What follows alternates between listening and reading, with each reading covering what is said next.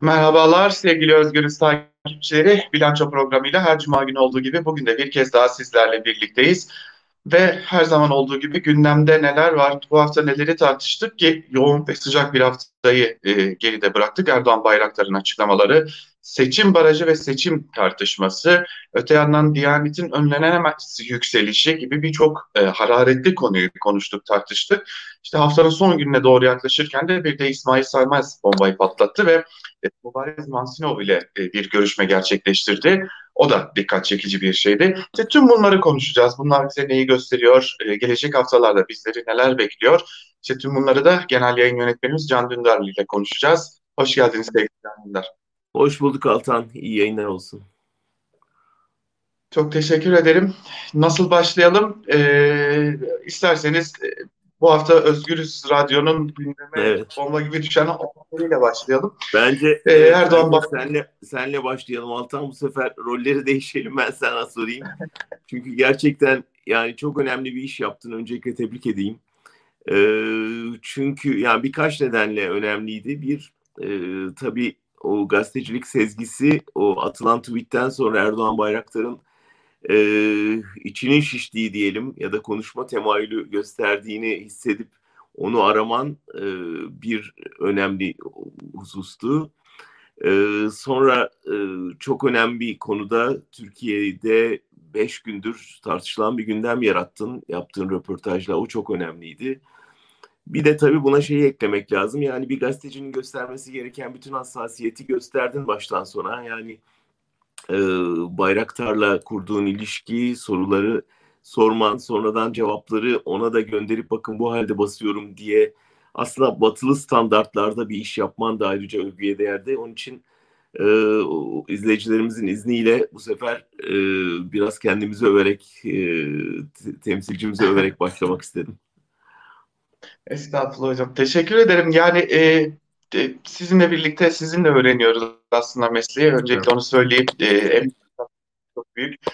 E, ya Erdoğan Bayraktar'dan tabii röportaj sürecini zaten anlattık aslında Ankara kulislerinde e, ve e, diğer programlarda da anlattık ama e, belliydi yani Erdoğan Bayraktar konuşmak istiyormuş. Hani bu çok çok bariz bir durumdu. E, yani bin dok, bir dokun bin ah eşitlerler ya biraz öyle oldu. Evet sorularımız yani soracaktık. E, ee, 17-25'i de soracaktık. AKP'deki durumu da soracaktık. Kendi konumunu bugün ne yaptığını da soracaktık. E, ama ben henüz soruları sormaya başlamadan e, Erdoğan Bayraktar'ın kendisi bir anda dökülmeye başladı. Hani içini dökmeye başladı ciddi manada. Bu çok ilginçti gerçekten benim için. Hani e, ben şunu düşünüyorum. Hani acaba ağzından laf alabilir miyim? Ne de olsa bir şey alabilir miyim? Evet. Erdoğan Bayraktar'dan bahsediyoruz. Yani e, o dönemin en önemli dört bakanından birinden bahsediyoruz. E, ama kendisi konuştu. Kendisi anlatmaya başladı. Tabii ondan sonra da ben de onun anlattıklarına paralel olarak soruları sormaya başladım. Fakat e, şunu fark ettim. Yani iki şeye kırgın bir e, AKP'liler dahil olmak üzere kendisini herhalde son dönemde pek de e, kimsenin arayıp sormadığı e, sözlerinden çok belli. E, evet işleri yolunda gidiyor. Bunu da her fırsatta vurguluyordu Erdoğan Bayraktar. E, işlerim yolunda, e, Ankara'daki işlerini biliyoruz, e, çeşitli İstanbul'daki işlerini biliyoruz. Bana bir çiftlik e, yapmaya başladığından, hatta biz bu görüşmeyi de Erdoğan Bayraktar çiftlikteyken gerçekleştirdik, onu da belirtelim. Ee, yani işleri yolunda ama bir kırgınlık vardı. Bir AKP'ye kırgınlık vardı genel anlamda. Bir de özelinde Cumhurbaşkanı e, ve AKP Genel Başkanı Erdoğan'a bir kırgınlığı vardı. Ve bu kırgınlığı çok açık bir şekilde diğer üç bakan ile birlikte yani Egemen Bağış, e, e, Zafer Çağlayan ve Muammer Güler ile birlikte anılmak gibi bir duruma sokulduğunu ve bu durumun müsebbibinin de Cumhurbaşkanı Erdoğan olduğunu düşünüyor. E, çünkü Cumhurbaşkanı Erdoğan soracağım sana yani bunların hepsi doğru olmakla birlikte hepsi aslında o dönem olan şeyler. Yani evet. bunlar dün olmadı. Yani o aniden konuşmasının nedeni neydi sence? Yani niye bu kadar bekledi ve neden şimdi konuştu? Ya be, benim anladığım iki durum söz konusu. Yani şimdi e, şeyin farkındayız artık. E, eriyor AKP. Yani e, birçok anket sonucu bize bunu gösteriyor. e, belki ilerleyen dakikalarda konuşacağız ama e, seçim yasasında yapılmak istenen değişiklik bize zaten açık bir şekilde bunu gösteriyor. Erdoğan Bayraktar da bunu görmemiş olamaz. Bir bu, ikincisi de e, geleceği düşünüyor Erdoğan Bayraktar. Yani ilerleyen dönemde ben e, bu lekeyle tırnak içerisinde bu lekeyle yaşamayayım, yaşamayayım, aklanmak istiyorum gibi bir bakış açısına sahip. Hani Erdoğan Bayraktar aklanacağına inanıyor. Ve Türkiye'nin daha doğrusu yeni Türkiye'nin diyelim artık 20 yıldır başka bir Türkiye'de yaşıyoruz. Yeni Türkiye'de bu e, geleceğe hazırlık yapıyor aslında Erdoğan Bayraktar'da. Ve e, hani şunu demiyoruz elbette hani itirafçı oldu, döküldü, içini döktü demiyoruz ama e, Erdoğan Bayraktar bir şeylerin farkında bence. Ve gelmekte olana hazırlık yapıyor o da. Yani bunu başka evet, türlü ama... Evet fakat şeyi de biliyoruz değil mi? Yani tamam hani beni hırsız çuvalın içine attılar derken aslında öbürlerini hırsızlıkla itham etti. Sonradan tekrar bu lafını düzeltmeye çalıştı vesaire gelen tepkiler üzerine muhtemelen. Ama yani Bayraktar'ın da dosyasının kabarık olduğunu biliyoruz değil mi? 17 Aralık dosyasının. Yani tamam belki suçlaması yok ama çok ciddi e, usulsüzlükler e, ve görevi kötüye kullanma iddiaları var öyle değil mi? Yani e, Erdoğan Bayraktar'ın da e, e tartışmalı birçok imar planının e, onaylanmasından suçlandığını bir öncelikle belirtmek lazım. Bunlar öyle e, küçük bir mahallede küçük birkaç parselin imara açılması falan değil e, yüzlerce binlerce parsellik alanlardan e, Ali Ağoğlu gibi müteahhitlerin faydalandığı birçok imar planından e, bahsediyoruz. Zorlu Center'dan bahsediyoruz. Hoş geçtiğimiz gün Halk diyor ki dedi ki Erdoğan Bey e, daha doğrusu bir e, mesaj ile ilettiği söyleniyor. E, benim Zorlu'yla alakam yok diyor ama e, şimdi en azından kabul ettiği dosyada bu var. Bunu biliyoruz. Ama e, bunun dışında kalan birçok e, imar planı, tartışmalı imar planında adı var. Kaldı ki zaten Erdoğan Bayraktar çok açık bir şekilde söylüyor. Ben görevimi kötüye kullandım diyor. Bunu hiç inkar etmiyor. Ama Benim görevimi kötüye yaptığını söylüyor. Evet, NTV yayını hatırlamamız gerekecek. İstifa ettiği ya da ettirildiği günden NTV yayını hatırladığımız çok rahat bir şekilde görüyoruz ki ben bunu Cumhurbaşkanı Erdoğan'ın talimatıyla yaptım. Ne dediyse ne dediyseler onu yaptım noktasında ve zaten Cumhurbaşkanı Erdoğan'ı da e, istifaya çağırıyor. Bu arada Cumhurbaşkanı Erdoğan demişken e, istifasından sonra Cumhurbaşkanı Erdoğan'la görüştüğünü biliyoruz artık kendi ağzından. Yani yaklaşık e, 6 yıl boyunca ya da 6,5 yıl boyunca Cumhurbaşkanı Erdoğan'la bir görüşmesi olmuş. Fakat son bir buçuk yıldır anladığımız kadarıyla hiçbir görüşme olmamış Cumhurbaşkanı Erdoğan'la. E, görüşme olmamasının sebebini de artık görüşmenin bir anlamı yok olarak açıklıyor. Bu da e, çok dikkat çekici. Yani önemli artık... iddialar gündeme geldi o yayından sonra. Mesela Cevheri Güven o son görüşmede Erdoğan korumalarının e, Erdoğan bayrakları yere yatırıp neredeyse hani e, kafasına ayaklarıyla basarak Erdoğan'la öyle o koşullarda bir görüşme yaptığını iddia etti. Ee, yani iyi bir vedalaşma olmadığını herhalde anlıyoruz hepimiz. Yani bir daha da görüşmemelerinden ama çok şey bildiği kesin. Ee, fakat tabii önümüze çıkan şimdi, önümüzdeki dönemde belki çok sorulacak şey. Ee, Erdoğan emretti ben yaptım ben suçsuzum savunmasının yeterli olup olmayacağı. Çünkü anlaşılan o ki önümüzdeki süreçte Erdoğan giderek köşeye sıkıştıkça ve devrilme hatta yargılanma ihtimali belli, belirginleştikçe birçok insan e, bu suç ortaklığından kurtulmaya çalışacak ve aslında tek adamın e, emriyle bütün bu işleri yaptıklarını ifşa etmeye başlayacaklar ama bu ne kadar işe yarayacak henüz bunu bilmiyoruz. Yani bunun için bir af yasası çıkması lazım zannediyorum. E, ve o af yasasında da e, yani tek adam rejiminde tek adam suçludur. Diğerleri verilen emirleri yapmışlardır gibi bir şey olması lazım ki bütün bu insanlar gerçekten e, suçlarından arınabilsinler. Öbür türlü yani o kadar evrak ne olacak? O kadar e, dağıtılan rant ne olacak? O kadar yolsuzluk dosyası ne olacak öyle değil mi? Ee, aslında Sedat Peker'i hatırlatmak lazım tam da bu noktada. Ee, İyi Parti aslında Sedat Peker yasası benzeri bir yasadan bahsediyor. Ee, tabii içerik tam uyuşmuyor belki de ama e, şimdi ardı ardına görüyoruz ki itiraflar, açıklamalar geliyor. İşte Sedat Peker e, konuştu, Erdoğan Erdoğan Bayraktar konuştu. E, Kemal Albayrak'ın AKP'nin kurucularından biri olan Kemal Albayrak'ın e, açıklamasını böyle bir dikkate almak lazım. E, kendisi de diyor ki yüzde doksanı 95'i itirafçı olabilir eski AKP'lilerin. Bu da çok önemli bir değerlendirme. Onu bir köşeye koyalım. Şimdi bakıyoruz e, bugünlerde e, 17-25 Aralık'taki süreçte özellikle meclisteki o komisyon sürecinde şimdi yeni bir durum daha ortaya çıktı. Görüyoruz ki eski bakanlar yani e, dört bakan AKP'nin geri kalanını tehdit etmişler. Diğer bildiklerimizi de anlatırız diye, diğerlerini de anlatırız diye. Hatta e, Gelecek Partisi Genel Başkan Yardımcısı Ayhan Seferüstün şunu söylüyor. Diğer bakanların yani dört bakanın şu bakan nerede, bu bakan nerede biçiminde de e, çıkışlar yaptıkları o dönemde belirtiliyor. İşte şimdi o bakanların da kabinede olmadığını biliyoruz. Ayhan Seferüstün bunu da söylüyor. O bakanlar da artık kabinede değil diyor. Şöyle toplamda baktığımızda herkes içini dökmeye hevesli görünüyor. Ama içini dökerken işte Erdoğan Bayraktar'ın yaptığı gibi kendilerini korumaya almak zorundalar. Ki içlerini dökebilsinler. Bu nasıl mümkün olacak sorusu da sanırım bahsettiğiniz yasayla mümkün olacak. Altan bana maalesef yani söylemesi zor ama o kadar e, yasada duruşmalarını hatırlatıyor ki ben o duruşmaların tutanaklarını okudum Demirkrat belgeselini hazırlarken. Filmlerini izledim, belgesel e, tanıklarıyla konuştum. Yani düşün ki bir spor salonu dolusu sanık bir dönemin bütün genelkurmay başkanından cumhurbaşkanına, başbakanından bakanlarına kadar hepsinin bir spor salonunda olduğunu düşün.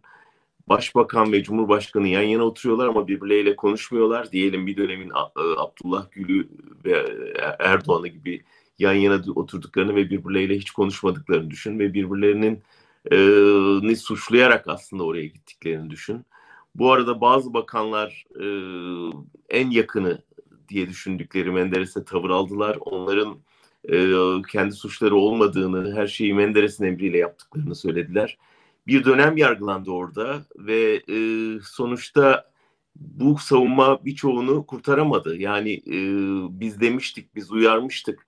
Ben aslında öyle olmamasını istememiştim savunması kurtarmadı birçok bakanı. Yani iki bakan idama gitti biliyorsun. Diğerleri ciddi mahkumiyetler aldılar. Umarız Türkiye o dönemi geride bırakmıştır. Böyle siyasi yargılamalar ya da askerlerin yaptığı yargılamalar ve özellikle idamlar. Ama elbette bir hesap verme dönemi olunca korkarım artık yani biz emir kuluyuz açıklaması bakan düzeyinde insanlara, bu yaşta insanlara yetmeyecektir. Evet, bu da e, tabii hatırladıkça biz sizlerden e, öğrendik, sizin aktardıklarından, aktardıklarınızdan öğrendik o dönemi ama e, bunun önüne geçilebilir ama. Bunun önüne şu an bile geçilebilir. Bu çok çok mümkün bir şey. Ve bunun önüne geçmek şöyle mümkün. Erdoğan Bayraktar açıklama mı yaptı? Evet. İkrar mı var? Var. O zaman buyurun biz mecliste bir araştırma komisyonu kuruyoruz. Tekrar her şeyi baştan çalıştırıyoruz ve gerekli yargılamanın yapılması için de e, dört bakanı yine gerektiği şekilde gerekli yere yönlendiriyoruz. Demek aslında tüm bu zor süreçlerin Türkiye'ye bir kez daha hatırlatılmasının önüne geçebilir. Ama bu çok kolay. Erdoğan, Erdoğan'ın oluru gerekir bunun için. Ya burada daha bu çok da... şeyi teşvik etmek lazım. O, bildiklerinizi anlatın. Yani ben meclisten de çok umutlu değilim Erdoğan'ın kontrolü altında olduğu sürece ama bu insanların tek tek artık ne biliyorlarsa anlatması lazım. Yani burada şu anda bilginin e, bir tür şantaj aracı olarak kullanılışına tanık oluyoruz. Bakın birazını verdim. Arkasında neler olduğunu siz daha iyi biliyorsunuz. Onun için beni üstüme gelmeyin. Ya da şu, beni milletvekili yapın ya da beni büyükelçi yapın. Yani bütün bu şantajlar zincirinin arkasında büyük bilgi birikimleri var. Artık o bilgi birikimlerinin kamuoyuyla paylaşılma zamanı. Bunu yapmadığınız sürece yarın bütün bunlardan sorumlu olacaksınız. Bu insanların nasıl bunu bilmesi lazım ve konuşmaları lazım. Bu çok çok önemli çünkü artık e, bilginin çok büyük bir siyah olduğunu çok açık bir şekilde görüyoruz. Hele ki Sedat Peker tartışmasında çok rahat bir şekilde bunu gördük. Bilgi bir silah olarak da kullanılıyor. Ama e, bir yere kadar silah olarak kullanılabilecek bu bir yer dolduğunda, o zaman dilimi dolduğunda artık bir silah olmaktan çıkacak. İşte o fırsatı iyi değerlendirmesi gerekiyor. Sanırım eskilerin özellikle e, iktidar içerisinde yer almış olanların diyelim. Bak sen Sedat Peker örneğini verdin. Gerçekten ben şu anda Sedat Peker'in çok ciddi hayati tehlike taşıdığını evet. düşünüyorum. Eminim o da bunun çok farkında çünkü o yapının içinden geliyor. Çünkü bu yapı e, bilgi sahibi olanları bir şekilde yok etmek üzerine kurulu bir e, yapı. Dolayısıyla yani konuşmaya tevessül edenleri direkt imha stratejisi izleniyor. Şu anda eminim Türk istihbaratı onu nasıl getirmek gerektiği üzerine Dubai ile ciddi temasta.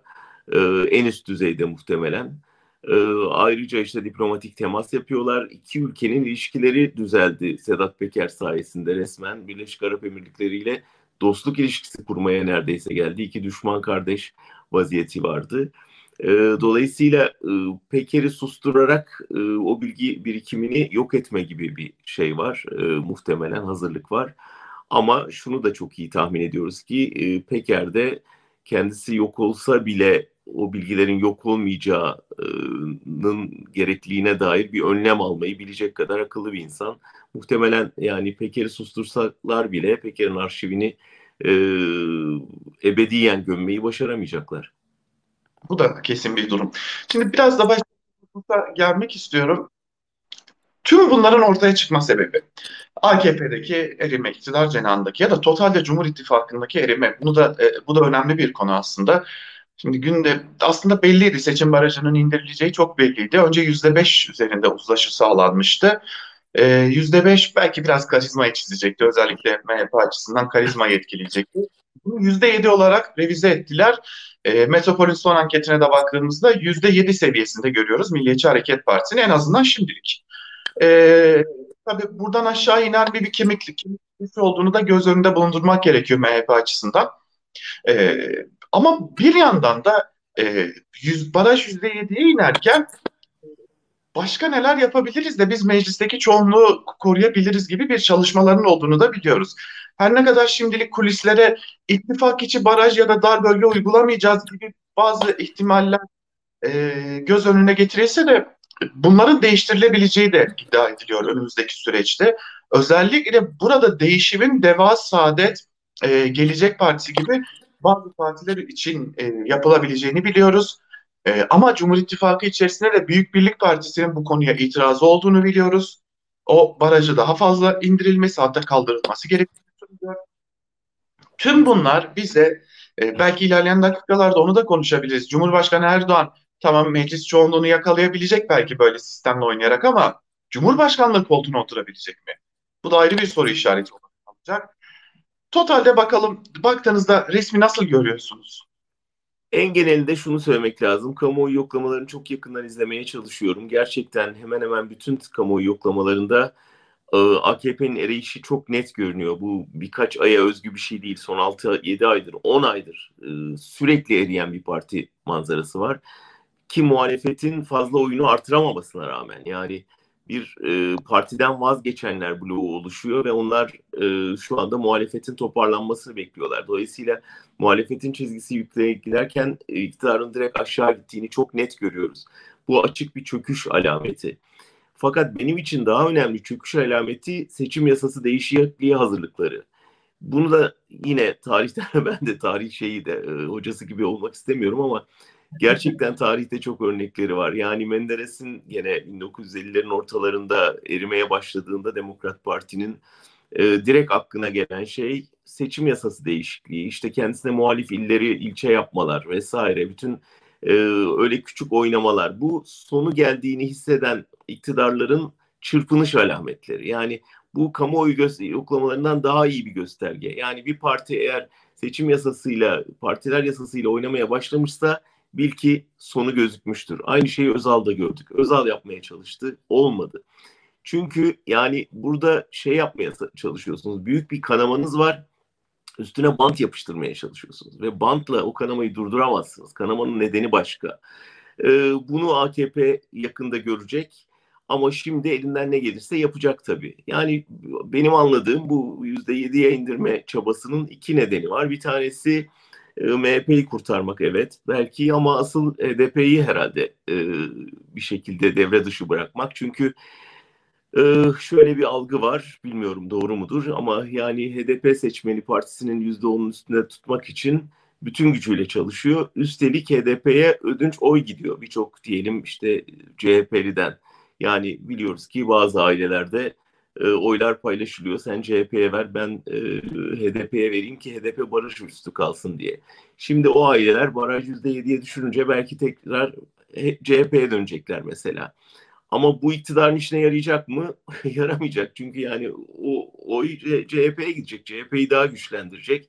Üstelik HDP'de %7 barajını rahat aşabilecek bir parti. Bunu her halükarda görebiliyoruz. Öte yandan bu yaptıkları hazırlık, bu tuzak kendi ayaklarına dolaşabilir. Çünkü e, işte sen de bahsettin yani bir deva gelecek saadet gibi bir e, ittifaka zorlarlarsa orada bu üç partide yüzde yediyi aşamayacaklarını görerek birlikte girelim e, çabasına girerse o zaman orada yüzde yedilik yeni bir ittifak oluşma ihtimali var ve o ittifakın Millet İttifakı'na yakın olacağı belli. E, o yüzden yani birçok sorunu birlikte getirebilir kazmaya çalıştıkları tuzak ve sonuçta kendilerinin düşmesiyle sonuçlanabilir. Onu bildikleri için de çok ağır uzun zamandır çalışıyorlar. Yoğun çalışıyorlar hani bize e, zarar vermesin bu iş diye. Ama korkarım kaçış yok. Yani bu bu, bu sandıktan AKP çıkmaz artık.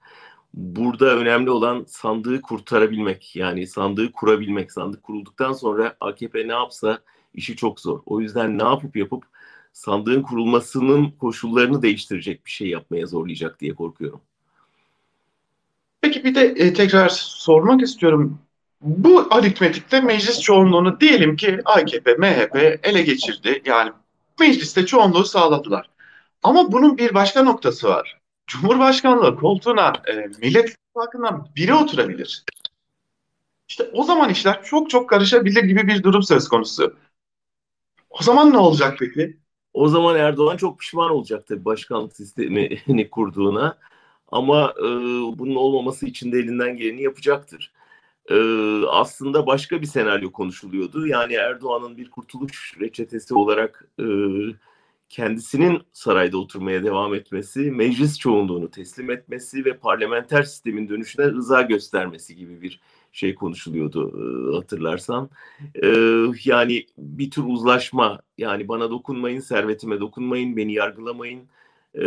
Bir dönemi kapatalım, ben burada oturmaya devam edeyim, sembolik bir görev olsun. Hani ama ülkenin yönetimini devredeyim. Yani bu bir tür tırnak içinde barışçıl geçiş e, senaryosu olarak bazı çevrelerde konuşuluyordu ki ben bunun da çok ihtimal dahilinde görmüyorum. E, Erdoğan'ın bu kadar suça bulaşmış bir iktidarından sonra böyle bir şeyi muhalefetin kabullenmesi de kamuoyunun kabullenmesi de çok zor olur. Ama tersini de çok mümkün görmüyorum. Yani meclis çoğunluğu e, AKP'de e, başkan sonunda kurulan sistem içinde başkan her şeye hükmettiği için meclisin bir ağırlığı kalmadı. O yüzden yani başkan olacak insanın e, meclisin sözünü dinlemesine pek ihtiyaç kalmadı. E, o yüzden e, yani başkanlığı aldıktan sonra muhalefetin ülkenin yönetimine e, tamamen ağırlığını koyması tamamen an meselesidir. Biraz da başka bir konu var. Yine bu konuyla paralel mi değil mi belki ona da karar vermek gerekecek. Tam bu noktada belki muhalefeti de konuşuruz. Şimdi Diyanet son özellikle 30 Ağustos sonrası, 30 Ağustos dahil olmak üzere Önce protokolde ön sıralara yükseldi. Genelkurmay Başkanlığı'nın önüne geçti. E, yetmedi. Biz adli yıl açılışında e, Diyanet İşleri Başkanı tekrar sahnede gördük. Dualarla adli yıl açılışı yapıldı. Türkiye'nin çok eski bir tartışmasıdır bu. Laiklik tartışması. E, farklı bakış açıları söz konusudur. Farklı hassasiyetler söz konusudur. E, hem e, laiklik konusunda hassas olanlarda farklı ciddi hassasiyetler var. Hem de e, laiklik hassasiyetine karşı olanlarda ciddi sorunlar var. Tüm bunlara baktığımızda bilinçli bir tartışma mı değil mi? Ne amaçlanıyor? Ve ben özellikle şunu merak ediyorum. Laiklik denince akla gelen ilk parti CHP. CHP'nin tepkisini de değerlendirmenizi isteyeceğim. Çünkü e, sanki aman ters tepmesin bir şeyler gibi noktasından da bir bakış açısı var. Ben doğrusu genel olarak AKP'nin makyajının akmaya başladığını e, düşünüyorum. Yani bu da yorgunluk dönemlerinde insanlarda gözlediğimiz bir şey. Yani e, bütün o fırtına, yağmur, e, yorgunluk makyaj akımıyla sonuçlandı ve AKP e, fabrika ayarlarına geri dönüyor. Yani gerçek yüzünü daha çok göstermeye başladı. Bu da tabii bir yandan bir tehlike e, işareti. Yani tehlike çanlarının çalmasına gerek, gerektirecek bir şey. Çünkü gerçekten bu sefer rejimin doğrudan e, rejimi ayakta tutan laiklik e, kolonuna saldırdılar. Yani yargı bağımsızlığıydı, insan haklarıydı, basın özgürlüğüydü. Bütün o kolonları birer birer yıktıktan sonra şimdi doğrudan gerçekten rejimin en kalbi diyebileceğimiz yere yani yargıya, orduya e, bir tür e, diyanet şeyini e, bombasını yerleştirmeye çalışıyorlar. Son derece tehlikeli, son derece tehlikeli bir oyun oynuyorlar ama senin de dediğin gibi e, burada muhalefetin rolü e, biraz şey dikkate değer. Çünkü şu anda e, CHP'den hani laikliğe sahip çıkmasını beklediğimiz bir noktada seslerinin çok cılız olduğunu net görüyoruz. O senin de dediğin gibi tahminimiz ne? Ya işte tam şu anda yükselişteyiz. Bazı muhafazakarların oyunu da almak üzereyiz. Biz şimdi laiklik vurgusunu artırırsak acaba müteyyideyin seçmeni kaçırır mıyız kaygıları? Ama şunu bilmeliler ki bu kaygılarla suskun kalırlarsa kendi laik seçmenlerini küstürecekler. Ve e, onlardan beklenen eğer gerçekten bu e, laikliğe sahip çıkmaları ve bunu yapmıyorlarsa e, bunu iktidarda da yapacaklarının yapmayacaklarının bir garantisi yok. O yüzden de gerçekten büyük bir hayal kırıklığına yol açabilirler. Şu anda ülkenin bütün güçlerinin, bütün e, laik demokratik güçlerinin bütün gücüyle e, bu Diyanet'in devleti teslim alma operasyonuna direnmesi lazım. Eğer buna direnmezsek e, tamam yargı zaten elden gitti diye bakılıyor. Ordu zaten artık e, bu layık cumhuriyetin ordusu değil diye bakılıyor ama bu farklı bir şey. Yani bu sefer artık e, dönüşü olmayacak bir şekilde büyük bir şeye yaptılar. Bir intihar dalışı yapıyor AKP.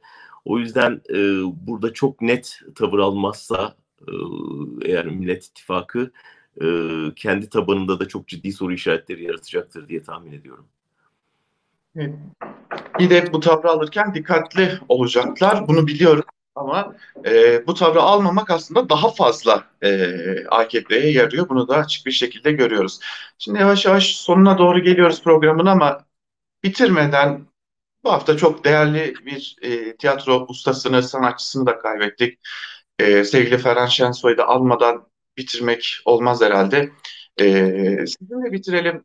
Ferhan Şensoy'u şöyle bir iki dakikada olsa sizden dinlemiş olalım.